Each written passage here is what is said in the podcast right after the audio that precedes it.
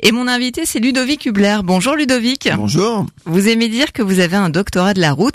Vous avez parcouru 59 pays, 170 000 kilomètres en stop, et c'est de cette expérience longue de 5 ans qu'est née Travel with a Mission. Exactement. Alors pour reprendre un petit peu l'historique, en deux mots, c'était déjà ancré en moi dans le sens où j'ai été, toujours été très curieux, toujours à me poser des questions de comment les gens vivent de l'autre côté de la planète. Dès l'âge de 8 ans, euh, je passais beaucoup de temps à regarder des ételages. Je disais à mon père, tu sais, un jour je ferai le tour du monde. Il disait, vas-y, continue à jouer.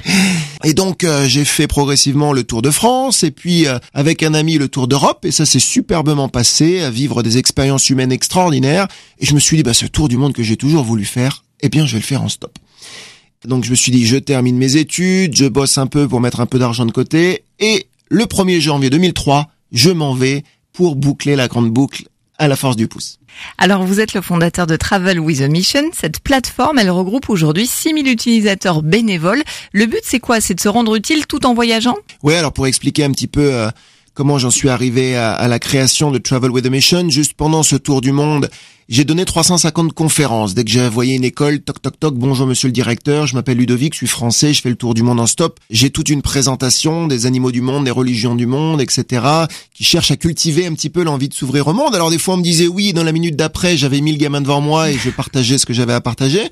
Mais des fois on me disait non, t'aurais dû me prévenir avant, on peut pas faire ça comme ça en dernière minute, etc. Et donc je me suis dit, pendant le tour du monde, il manque un outil qui favoriserait cette mise en relation entre ceux qui veulent partager connaissances, compétences, expériences et ceux qui veulent recevoir.